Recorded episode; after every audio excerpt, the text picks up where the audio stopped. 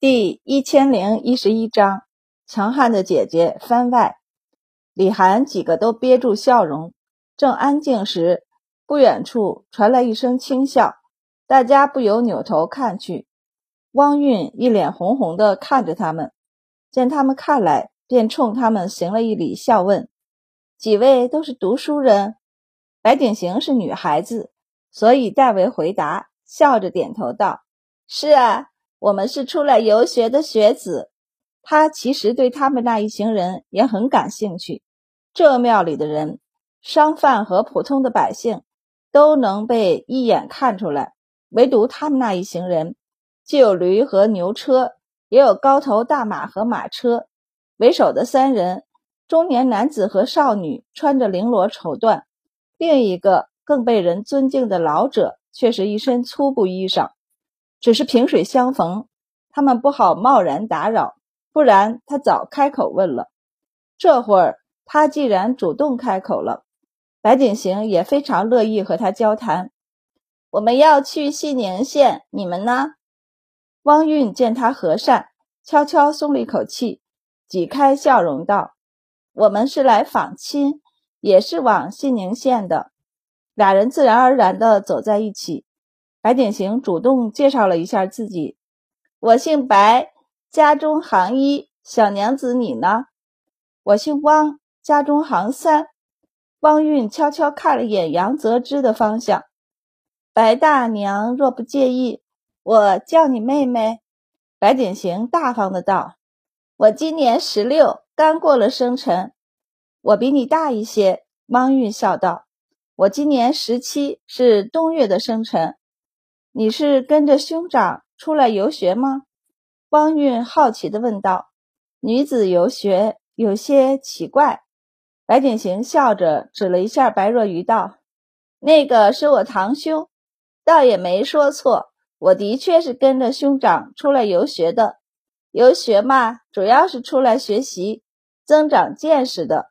我觉得这个就不必要分男女了。”白景行回答完，就紧接着问道：“那位老者也是你们家的人吗？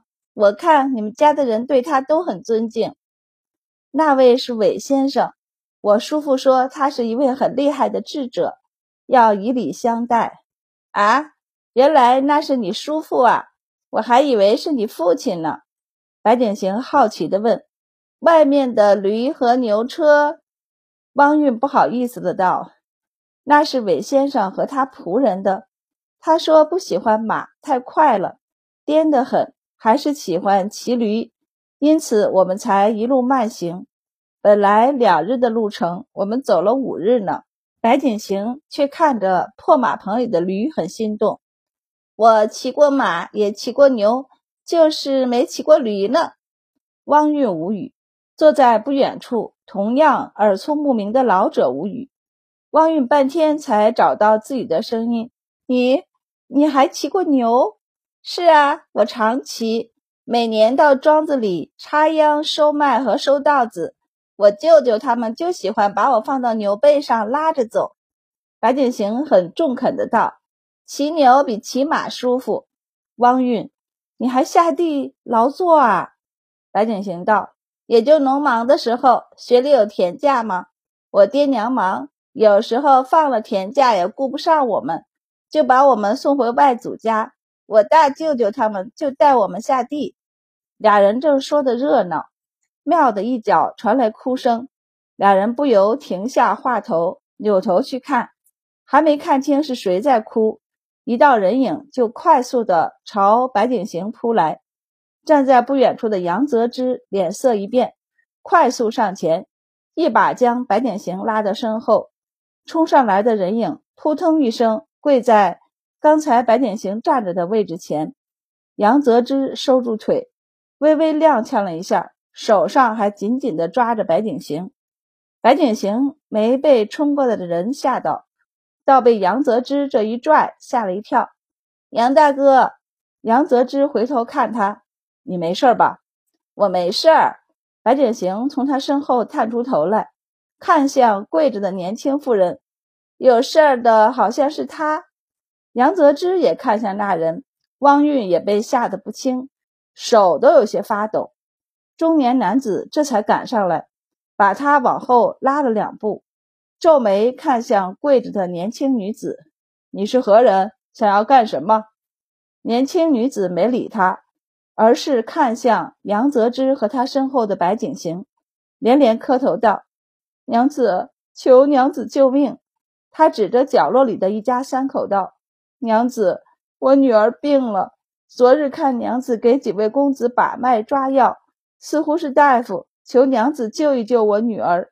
现在外头还在下雨，我们实在是赶不到县城了。白景行忙从杨泽之身后站出来，生病了？什么病啊？他忙要去看。杨泽之还抓着他的手腕，他走了两步，被拉住，才反应过来，不由回头看他。杨泽之上前，依旧紧抓着他的手腕，一起过去看看。这是一家四口。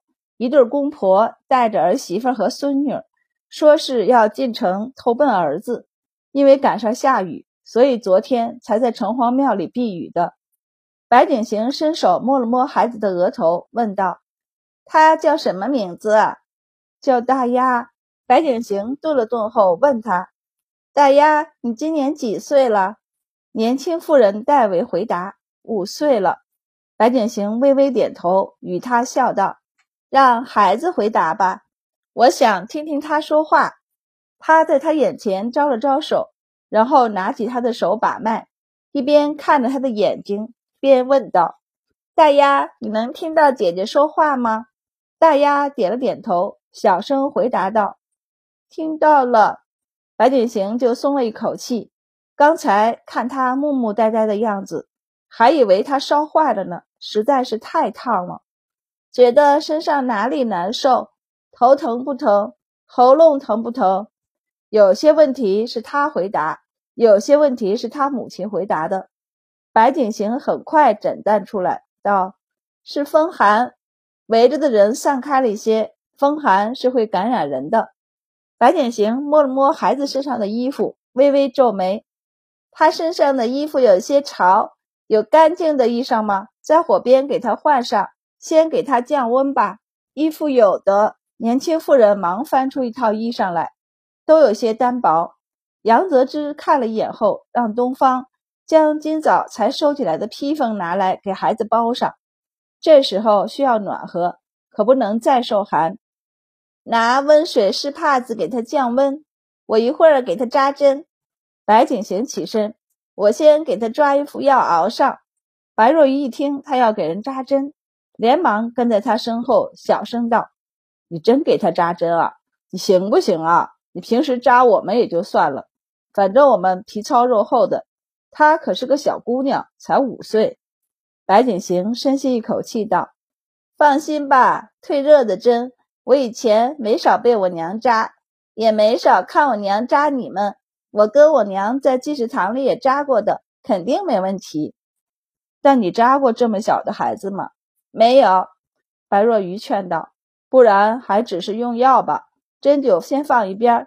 你不知道，你扎针可疼了，一点不像堂婶儿，她扎针有时候我们都感觉不到。”白景行却没有退却，坚决道：“针灸辅助退烧快。”他抓了药，交给小女孩的家人去熬，将针袋取出来。李涵等人看到他取出来的针，齐齐往后退了一步。白景行抬起眼眸看了他们一眼，又不是给你们扎。几人干笑一声，沉默的没说话。韦先生也走上前去看，就见白景行摸了摸小女孩的后肩，在肩颈穴上扎了一下。白景行就扎了六针。虽然小女孩的娘将她的眼睛盖了起来，没让她看见针，但她还是哼哼唧唧的哭起来，因为高热，哭声都有些弱。白景行第一次给这么小的孩子扎针，心里其实也是有些紧张的。他捻了捻针，估摸着时间，一到便拔了针。针拔出，孩子的肌肤上就有一滴细细的血珠。白若愚抖了一下身子，又往后退了两步。白景行将血珠擦去，摸了摸他的额头，不太确定的道：“是不是下去一些了？”孩子母亲高兴的道。是下去一些了，谢小娘子，谢小娘子。白景行看了一眼母举身上的衣服，扭头对钱小阳道：“去把我们的箱子抬进来，拿一床被子给他们吧，把它包起来，暖和了才好出汗。装被子的箱子还在车上呢，车里用油布裹着，此时放在四处漏风漏雨的草棚下。因为嫌弃麻烦，所以昨天晚上他们才没有抬进庙里，就着披风大衣将就了一夜。”听说白景行要被子，护卫们便出去解开绳子，抬进了一个箱子。钱小阳抱出一床被子给他们，在农户人家，被子也算是贵重物品了。对方愣愣地接过被子，不敢摊开用。这这怎么好？庙里如此脏乱，要是弄脏了怎么好啊？白景行大方地挥手道：“这床被子就送你们了。”盖上吧，喏，药好了，让他吃了药发汗吧。半个时辰后，要是还不降温，就得想想其他的办法了。不过这小姑娘运气不错，药喝下去没多久，她就开始在被子里出汗。她母亲用被子裹着她，将她抱在怀里。白景行晃过来，见小女孩一头的汗，就又拿了一条布巾过来给她。给她擦汗，别让她又把汗吸进去了。等她这边擦的差不多了，见小女孩嘴唇发干，他便又回去拎过来一个茶壶和一个茶杯，倒了水递给他。喏，温水可以直接喝的，小孩子不能喝冷水，更不能喝生水。杨泽之看着，不由摇头笑起来。出了汗，温度便降下来。外面的雨也渐渐停了，有护卫去小路上探了探，回来道：“郎君，小路可走，只是路滑，需慢行。”李涵仰头看着天上的云道：“看这天色，只怕还会下雨，我们得趁着雨停的时候走啊。”白若愚道：“可我们这么多行李呢，不带马车根本带不出去吧？”杨泽之想了想后道：“带上要紧的东西。”其余东西暂时留在此处，留下两个护卫看守，等大路清理出来再走。李涵说的不错，天气多变，万一又下雨了就不好了。能出去的时候就要抓住机会。杨泽之做了决定，其他人便躬身应了一声是，转身去收拾贵重的可以带走的东西。白景行看了眼坐在火堆边的母女两个。想了想，去抓了三副药过来。这一副药是御寒的，我看你们昨日都淋了雨，虽然现在没病，但还是熬了喝些汤药预防一下。一副药熬两次，这是四人的量，分给孩子吃的小半碗就够了。吃完一副药也就差不多了。白景行举了举另一边手上的药包，道：“这两副是给他的，之前的药渣不要丢。”同样是一副药熬两次，三天，以他现在的脉象看，应该也好了。没好，他们也能进县城里找大夫换更好的药了。他这里药其实不是很多，所以只能抓到这些药，凑出几副药方来。小女孩一家感恩戴德的接了。韦先生摸了摸胡子，也转头吩咐仆人去把牛车卸了，我们也走小路下山。中年男子一听，立即劝道：“先生，这雨后路滑，小路更是危险，何不多等两日？大路清理出来，我们再走，不好吗？”韦先生挥了挥手道：“不必，不必，我骑驴素来稳，等大路清理出来，谁知道要到什么时候？看着天阴沉沉的，只怕晚上还要下雨。”他道：“一时复一时，明日复明日。”哪里是尽头？中年男子无语，说的好像这雨就不会停一样。他问道：“那这么多行李，我行李很少。”韦先生笑道：“拴在牛背上就能走了。”说走就走。杨泽之他们把自己要紧的行李打包出来，放在马上，牵着马往外走时，韦先生也带着仆人出了城隍庙。中年男子咬咬牙。便也带着侄女和仆人，带上要紧的东西，留下两个看守的下人，便去追韦先生。城隍庙里其他歇脚的旅客见了，也纷纷带上自己的行李跟上。他们行李少，没有马车，不必走大路，大路也不知道何时才能清理出来。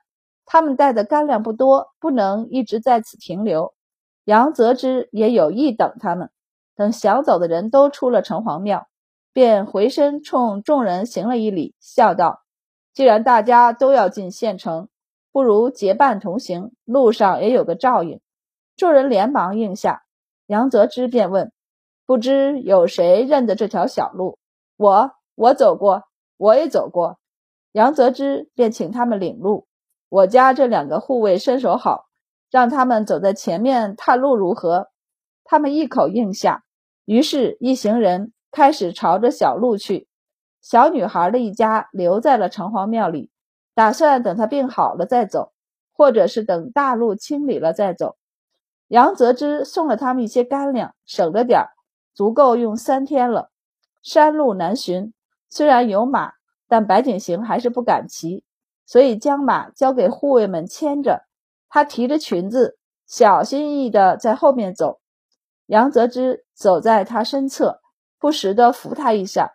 实在是这场雨下久了，这种山间小路又滑又松软，一不小心就可能踏空。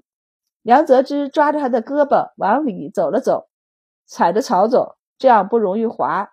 他回头与身后的人道。走稳当了，再动脚，小心些。